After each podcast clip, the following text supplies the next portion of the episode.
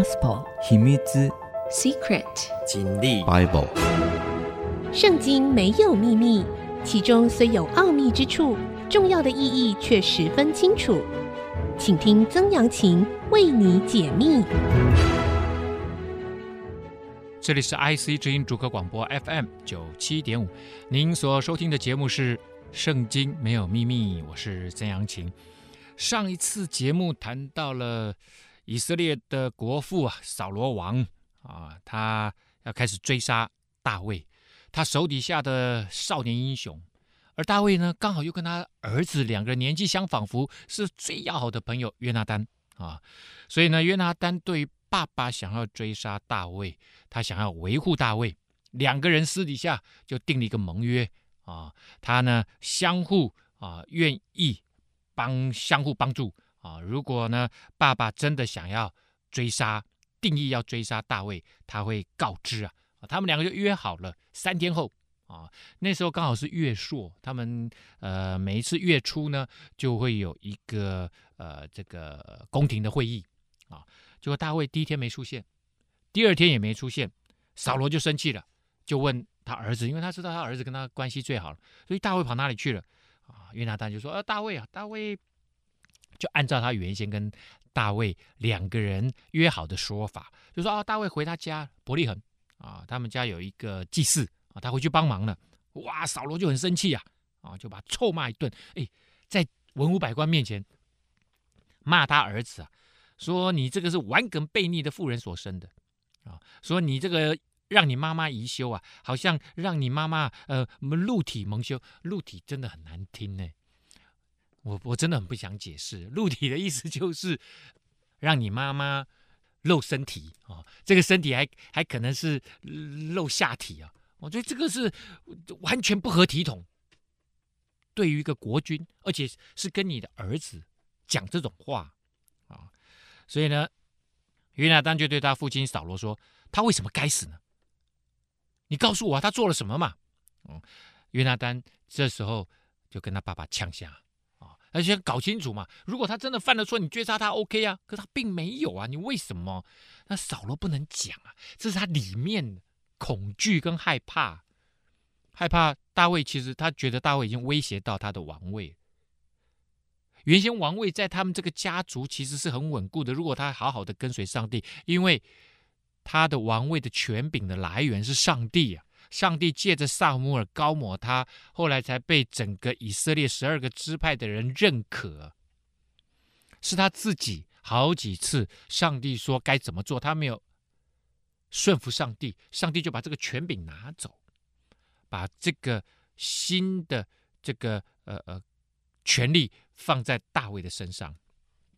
好了，这个约拿单这样问爸爸，扫罗就向约拿单抡枪要刺他。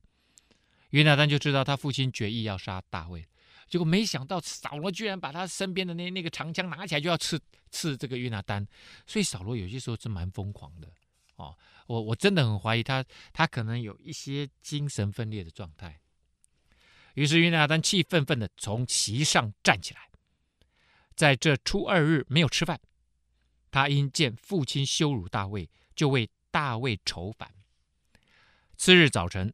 约拿单按着与大卫约会的时候出到田野，我们知道他们两个约第三天，所以呢，第二天他站起来没吃饭，在再次日早晨，他就出去到那个田里面去跟大卫约定的地点，有一个童子跟随他。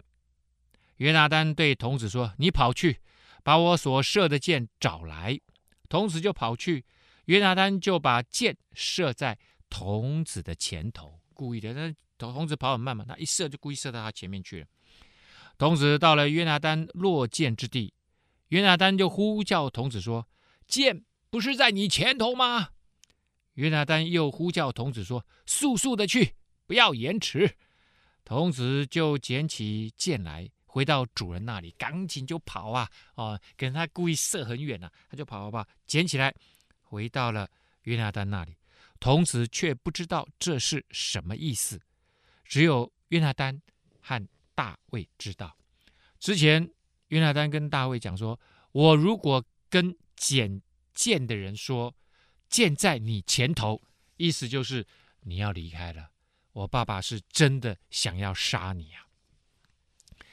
约拿单将弓箭交给童子，吩咐说：“你拿到城里面去啊，你回去的意思，你先回去。”童子一去，大卫就从磐石的南边出来，俯伏在地，拜了三拜。二人亲嘴，彼此哭泣。大卫哭得更哀痛了！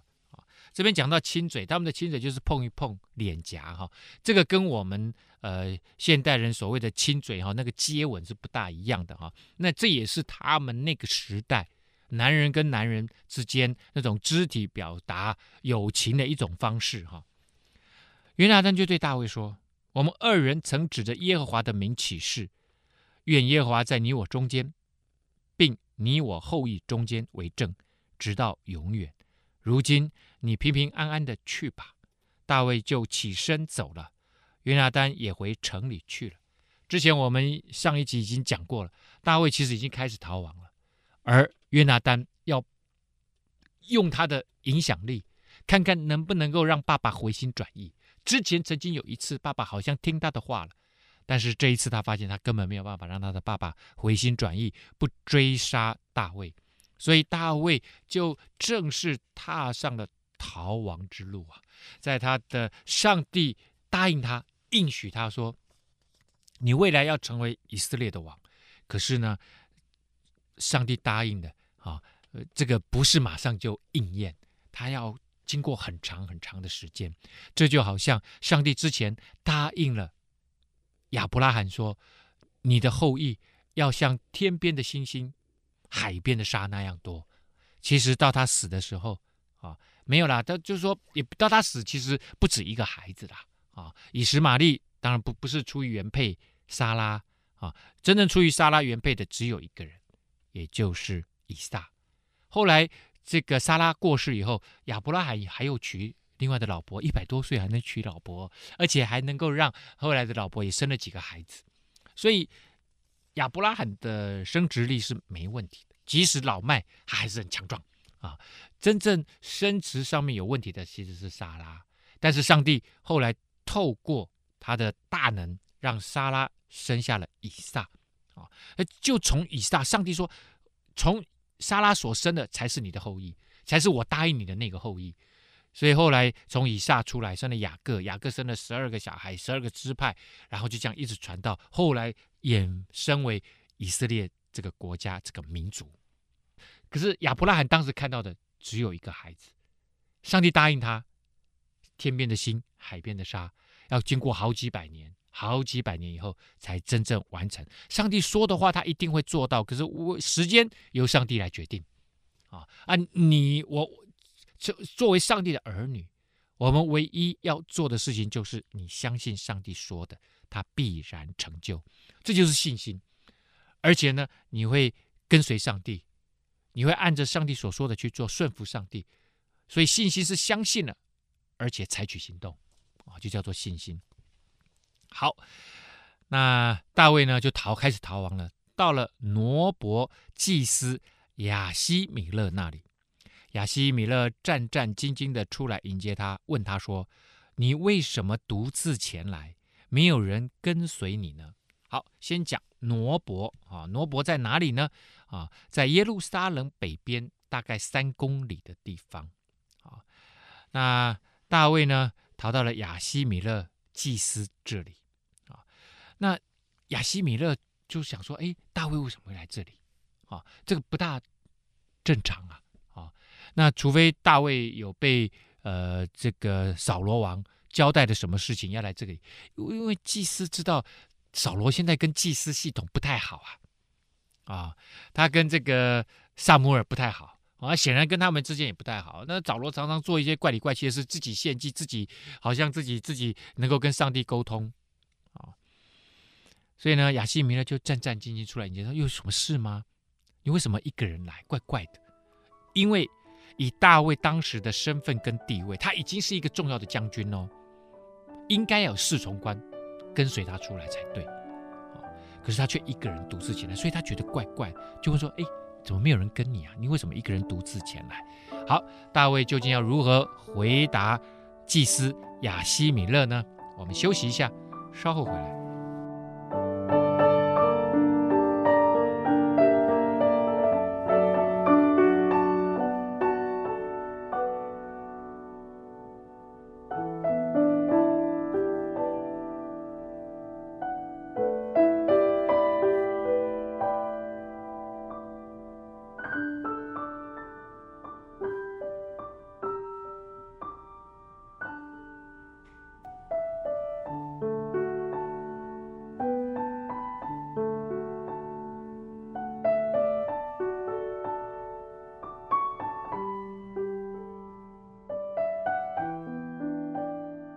欢迎您回到《圣经没有秘密》，我是曾阳晴。好的，我们讲到了大卫开始逃亡，他第一站就来到了挪伯啊，亚西米勒祭司那里。亚西米勒说：“你怎么一个人来呢？”大卫回答祭司亚西米勒说：“王啊，吩咐我一件事，我差遣你，委托你这件事，不要使人知道。”啊，大卫呢，这个显然是说谎了。不过，我相信他这么说是有他的道理的。他说：“扫罗王吩咐我一件事情，然后呢，他特别交代我，我是密使啊，不能让任何人知道。故此，我已派定少年人在某处等候我。现在你手下有什么？求你给我五个饼，或者是别样的食物，因为大卫是匆匆忙忙逃亡出来的，也没吃饭，而且一定是连夜就跑来这里了啊。然后他说呢，我的侍从官啊，我的这个跟班。”少年人啊，这个少年人就是我我的跟班了，啊。我已经叫他在哪里等我了，等我完成任务，我就要去跟他会合啊。现在呢，先等一下，你你有没有什么吃的？给我五个饼吧。啊，想说让祭司不知情，应该之后就不会被定罪。大家知道我的意思吗？就说他故意不把实情告诉祭司，说，哎，扫罗在追杀我，那那你你要不要 cover 我啊？对不对？如如果你你还要 cover 我，那以后你显然是故意重犯，把这个犯人故意放走啊，而且你故意要呃把这个国家亲命要犯啊、哦，然后你 cover 他不行嘛？所以大卫就故意这样说：说我现在有个秘密任务是扫罗王交代我的哦，那我完成以后我就走。那你你有没有食物？先给我五个饼吧。好，所以大卫的用心应该是这样子。祭司就对大卫说：“我手下没有寻常的饼，只有圣饼。若少年人没有亲近妇人，才可以给。”啊，好，那祭司就回答说：“食物是不是？食物没有一般的饼，为什么？因为祭司通常就吃所谓的陈设饼。陈设饼呢，是他们会在每一个安息日呢，会把十二个烤好的饼放到。”盘子上面，然后呢，进到会幕里面，放在呃圣所的桌子上。好，那这个换下来之后，这些饼祭司可以吃。那这些饼就够祭司吃的，所以祭司一般来说他们不去买饼。寻常的饼就是一般的饼啊，啊，一般。那圣饼的意思就是献祭给上帝的饼，叫做圣饼。之前稍微讲过，所有跟上帝有关的，就是圣的啊，圣洁的圣，圣饼就是这个饼是祭祀过的。那现在退下来，换上新的饼，现在可能是新的饼，退下来我还没吃完。他说一这个圣饼有了，但是呃一般的饼没有。好，那这是我自己要吃的啊。可是呢，如果你要。少年人如果没有亲近富人，才可以给。少年人就是年轻人呐、你是年轻人嘛？啊，而如果你最近没有亲近过亲近富人呢、对他们来讲就是不洁净。不洁净的人不能用上帝的东西。这样，好了，那这个祭司知道大卫是现在当红炸子鸡、啊，啊，是扫罗面前的红人呐、啊，所以他就说：那可以，我我我的饼可以给你，可是你你圣洁吗？你最近有没有发生过性行为这样子？因为他知道大卫结婚呢、大卫就对祭司说：“实在约有三日，我们没有亲近妇人。我出来的时候，虽是寻常行路，少年人的器皿还是洁净的，何况今日不更是洁净吗？” 少年人的器皿其实就指他性器官了啊，就是说我我出发的时候就就已经好好几天没有没有啊，那我现在已经我又来到你这里，那不是更洁净了吗？已经好多天没没有 sex 啊，没有性行为啦啊，这个礼仪上呃不会不洁净了啊，所以就给我给我给我，祭司就把圣饼给他，因为在那里没有别样的饼。只有更换新饼，新的饼指的就是在安息日刚烤好的饼，要把那个旧的饼拿下来，把新的饼放上去，就是叫陈设饼啊，陈设在上帝面前祭祀的饼，这样子。好，那从耶和华面前撤下来的陈设饼呢，那就可以给祭司吃。那新的饼放上去啊。当日有扫罗的一个臣子留在耶和华面前，他名叫多益。哎呦，就是我们考试的多益，多益 TOEIC 哈，多益啊。当然这个名字跟那个多益考试没关系啊，就是多益那两个字，是以东人，做扫罗的司牧长啊。那这个以东人呢，他其实不是以色列人啊。那等于算是外国人，可是呢，扫罗显然有用一些外国人作为他的官员。那司牧长，这个牧长的一般来讲就是帮呃君王放牧的啊，就是管这个放牧的这个事事务的。可是以色列的官里面，嗯，找来找去没有什么司牧长啊，所以这个词可能另外一个意思比较接近的就是强健的快跑者。就是可以跑很快的人，那倒是在以色列的军事的人才里面，有些人是跑得特别快的啊，他们是需要这样的人才，所以 maybe 他是一个军事上的官哈，那就是快跑者啊，那应该不是什么司牧长了哈。好，啊，特别这边这个是用刮胡，当日有扫罗的一个臣子，他就用刮胡来刮，就是当然呃在这里是附加的说明，说哎那时候大卫来找。祭司的时候，旁边有一个人在旁边这样子。大卫问亚希米勒说：“你手下有枪有刀没有？因为王的事甚急，连刀剑器械我都没有带啊。因为这个扫罗王命命令我出来当密使，这件事情很急啊，所以我出发的时候呢，什么东西都没带，食物也没带啊。”这个怎么可能？如果真的是密使，扫罗一定会让你有时间准备的嘛，行李带着，对不对？这个侍从带着，啊，然后食物带着，武器带着，现在什么都没有，啊，这个真的是，呃，如果我是亚希米勒，我就会开始，嗯，觉得怪怪的。可是他又是真正现在就最红的人呐，那一般人不知道大卫现在跟扫罗发生的事情呢，但以前的这个通讯设备又又没有嘛，祭司就说好。你在以拉谷杀非利士人歌利亚的那个刀，现在在这里，裹在布里面，放在以弗得的后边。你要就可以拿去，因为对祭司来讲，这好像就是你的嘛，因为那是你夺来的嘛。当时他杀了歌利亚以后，把歌利亚的头用那个刀把它割下来以后，这个刀他后来大卫把它当做他的战利品，没想到就是存放在这个祭司这里。然后呢，就呃说就是放在以弗得后面，以弗得是祭司要穿在身上，呃的一种背心，上面呢会镶有十二颗宝石，各式各样的宝石，代表以色列的十二个支派。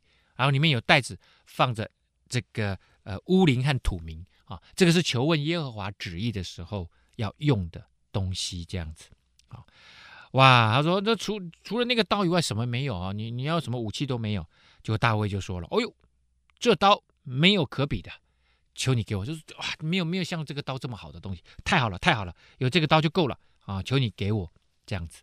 好了，那日呢，大卫就起来躲避扫罗，到了加特王雅吉那里，所以他拿了饼，拿了刀，就离开了祭司这里，往哪里去呢？往加特王雅吉。好，加特大家不知道还记不记得？真的是很奇特。刚刚大卫拿了歌利亚的刀走了。歌利亚是哪里人？歌利亚就是加特人。如果大家还记得，当时歌利亚出来叫阵的时候，他是代表非利士人这边出来叫阵。那时候就写了加特人歌利亚，啊，就巨人呐，哦。然后呢，大卫居然就逃到了加特王亚吉那里。大卫为什么会逃到他的仇敌那里？因为大卫王杀了好多非利士人呢、显然，第一个，我认为最主要的原因是非利士人跟以色列人对抗。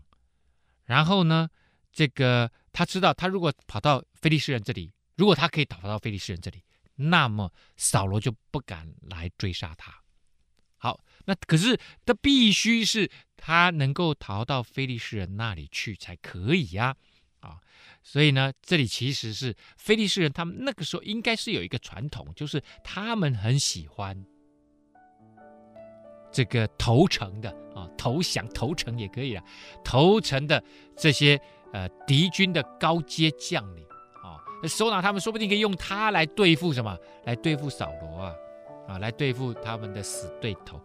好，我们先休息一下，稍后回来。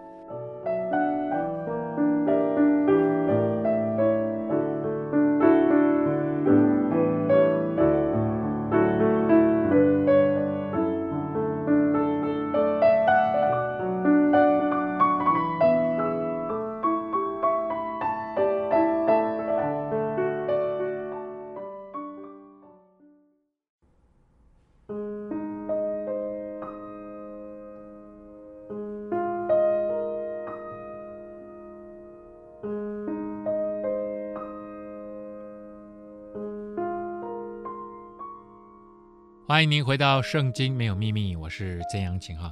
我们讲到了哈，大卫从祭司那里脱逃以后，就来到了加特王雅吉那里。那雅吉王呢，喜欢收留那些敌军的高阶将领哈。然后在这里，结果呢，雅吉下面的这些军事官就就不爽，他的臣仆就对雅吉说：“这不是以色列国王大卫吗？那里的妇女跳舞唱歌，不是指着他说扫罗杀死千千？”大卫杀死万万的那一个吗？啊、那你就知道、这个真的是，你看这个雅吉的臣仆，他下面的这些军事长也搞不清楚，就说：“哎，这个不是以色列的国王吗？以色列的国王会逃逃到你这里来？当然不是啊！但他他们就是误解了嘛。可是他们的认知就是：哎，这个是以色列重要的人物啊。呃，那他们就讲错了，就讲说这是不是以色列的国国王大卫吗？啊、那当然，因为大卫王。功勋卓著了，哦，有这种误解，或者是有这种传言，就是说大卫未来会接这个君王的位置，所以他们就直接脱口而出：“这不是大以色列国王大卫吗？”啊、那当然不是啊，那现在只是就是过街老鼠，人人喊打，现在是个逃亡逃亡的这个将军呐、啊。那里的妇女唱歌跳舞，不是说扫罗杀死千千，大卫上，他们自己都把扫罗的名字讲出来了，怎么还会搞错？当然也有可能是这些人为了排挤大卫。故意把大卫说的很重要，说是国王。大卫将这话放在心里，他知道有人讲这个话在他背后在吐他，甚惧怕加特王雅吉，就在众人面前改变了寻常的举动，在他们手下假装疯癫，在城门的门扇上胡乱涂血，使唾沫留在胡子上。哎呦呀，大卫真的很厉害，这个人很聪明呐、啊，他想说。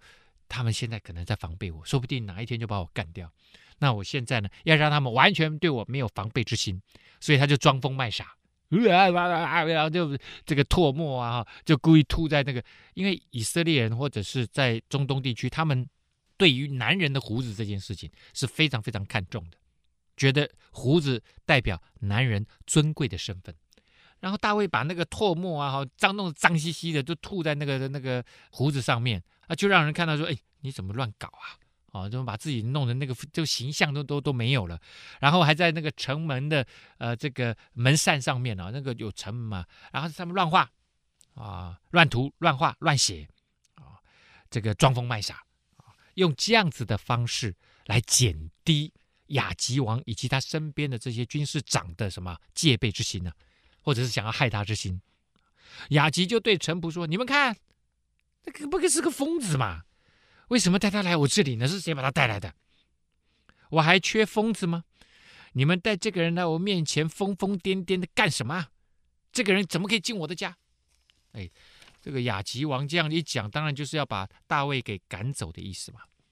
所以大卫呢就离开那里，顺理成章离开那里。大卫其实下这个是险招啊，他之前杀过多少非利士人呐？啊！哦所以呢，大卫想说来这里投投靠啊，可以躲避扫罗的追杀，但是没想到啊，这个大家还是防备他，所以他就装疯卖傻。这时候就顺理成章就离开了加特，逃到了亚杜兰洞。亚杜兰洞在哪里呢？在加特这个城。加特其实在菲利士跟以色列，以色列犹大山地主要是山地地区。进入到平原地区的时候，就慢慢进入到非利士人的土地，所以加特其实是在他们边界没多远啊。那亚杜兰洞呢，就在加特东南方十六公里，这个地方已经属于是犹大地区了，是个山区，很多的石灰岩山洞区，易守难攻啊。所以大卫王也看清楚，哎，在这个山洞区啊，我刚好可以隐藏在这里，不容易被啊扫罗找到。亚杜兰洞，大卫其实是军事天才啊啊，他不仅是单打独斗厉害。而且呢，他打仗常常都得胜。当然，他打仗他也常常说，他都是依靠耶和华上帝得胜的。他的弟兄和父亲的全家听见了，就都下到他那里去啊。所以呢，哎，这个消息就传到了他的故乡。他的故乡在伯利恒，他的哥哥们还有他的爸爸全家族，哎，都听到在那里，就去投靠他。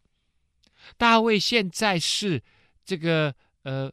不能说是败军之将不可言勇啊，可是逃亡之将也不可言勇啊。结果没想到大家都去投靠他。以前他哥哥还瞧不起他，现在他哥哥也去投靠他，爸爸家族人都去投靠他，还有其他的人啊，凡受窘迫的、欠债的、心里苦恼的，都聚集到大卫那里。大卫就做他们的头目，跟随他的约有四百人，一下子四百个人来跟随他，一个人出门哦，现在四百个人跟随他。我们说啊，这个。头目当然就是领袖的意思，这个领导学啊，这个很厉害。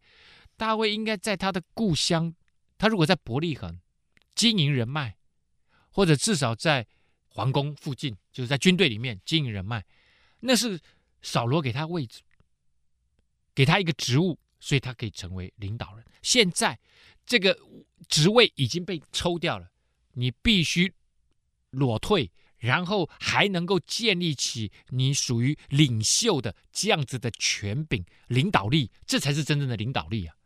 大卫真的有这样子的特质哦。当然，他这个特质也因着撒母耳，上帝透过先知膏抹他啊。后来大家都知道，上帝有膏抹大卫啊，而且大卫在几次的战役当中表现卓著啊。当然，打败加特人。啊，歌利亚这件事情众所皆知以外，他后来又打了几次，跟非利士人打几次仗，都是得胜的。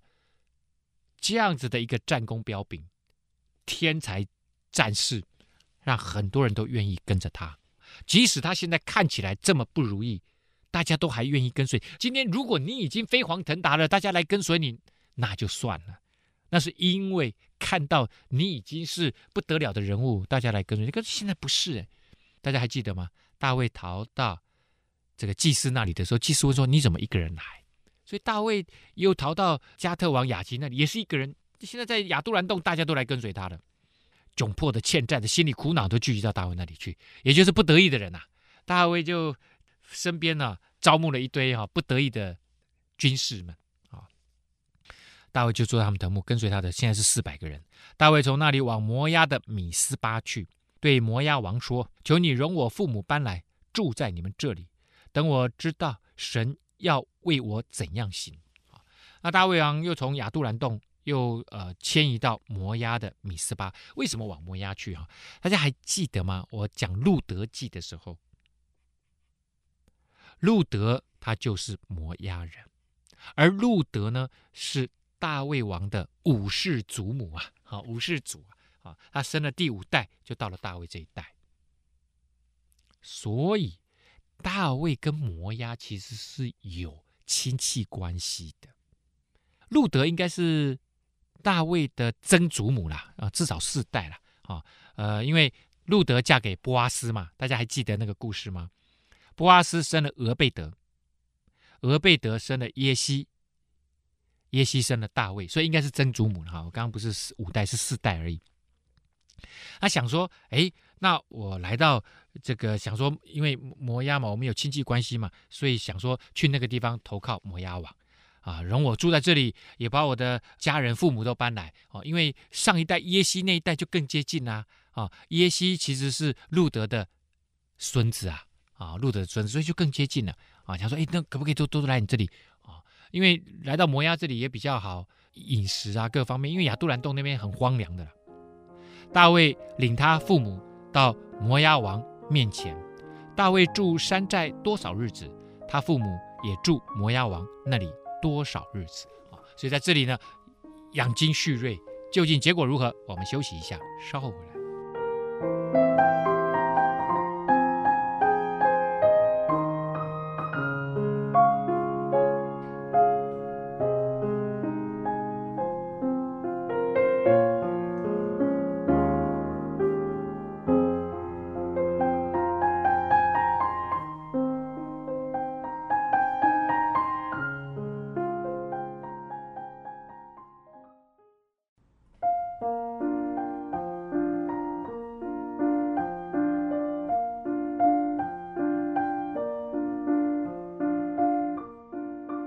欢迎您回到《圣经没有秘密》，我是曾阳晴哈。我们讲到了大卫呢，从祭司那里逃出来，逃到了亚吉王加特啊，加特王亚吉那里，然后又逃到了亚杜兰洞，后来呢，来到了摩押地啊，来到投靠摩押王，在那里呢待了很长一段时间。先知加得。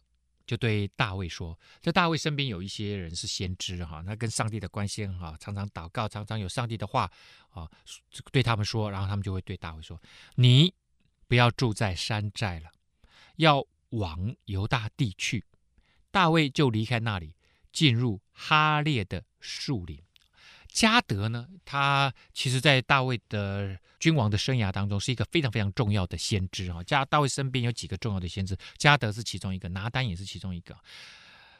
加德呢，他呃后来成为大卫王朝历史的一个传述史官哈，是一个很重要的传述史官啊。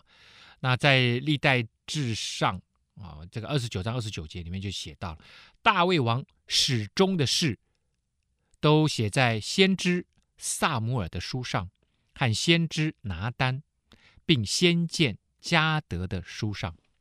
那今天我们能够看到的，写在圣经里面的旧约里面，只能看到撒母耳的书啊，撒母耳记上、撒母耳记下，而撒母耳记上下是后来人这个分的啊，原原先也只有撒母耳记。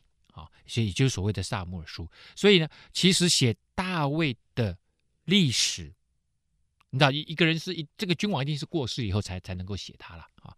那撒母耳是比大卫早过世啊，啊，所以呢，撒母耳书一定有一些东西后来是用拿单跟加德写的这些档案补上去的啊，补上去的。好，那加德呢，他也是。啊，这个大卫的皇宫啊，不能说大卫的皇宫，大卫的圣殿，可是因为大卫没盖圣殿，大卫是盖会幕啊。